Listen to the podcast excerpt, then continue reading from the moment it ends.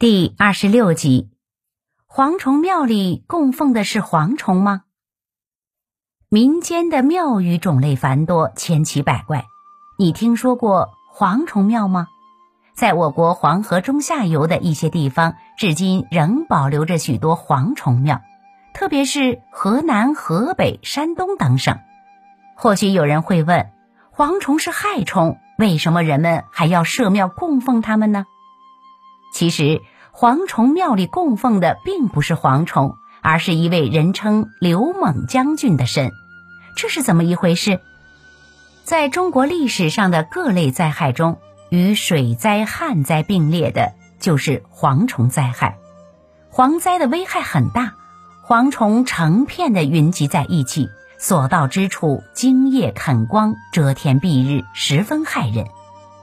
中国的蝗虫灾害历史悠久，早在《诗经·大田》里就有记载：“去其名特，及其毛贼，无害我田治。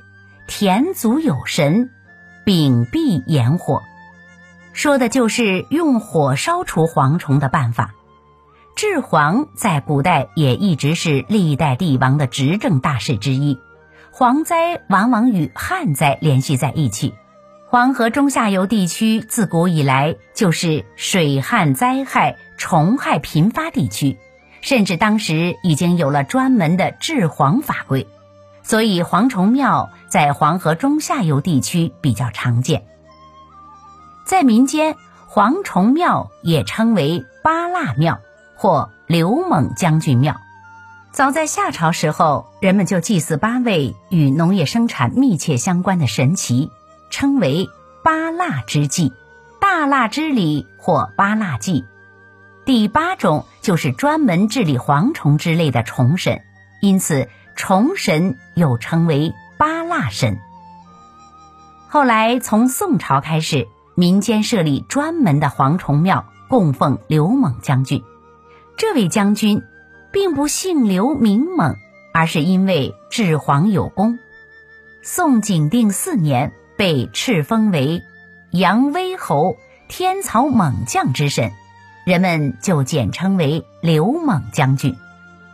对于这位神仙的真身，一直有许多不同的说法。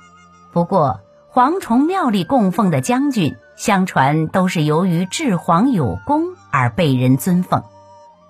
光在宋代，就有刘琦、刘瑞、刘载。刘佛寿等几位不同的刘猛将军，可见当时的刘猛将军只有一个神位，人们并不明确他的真实身份。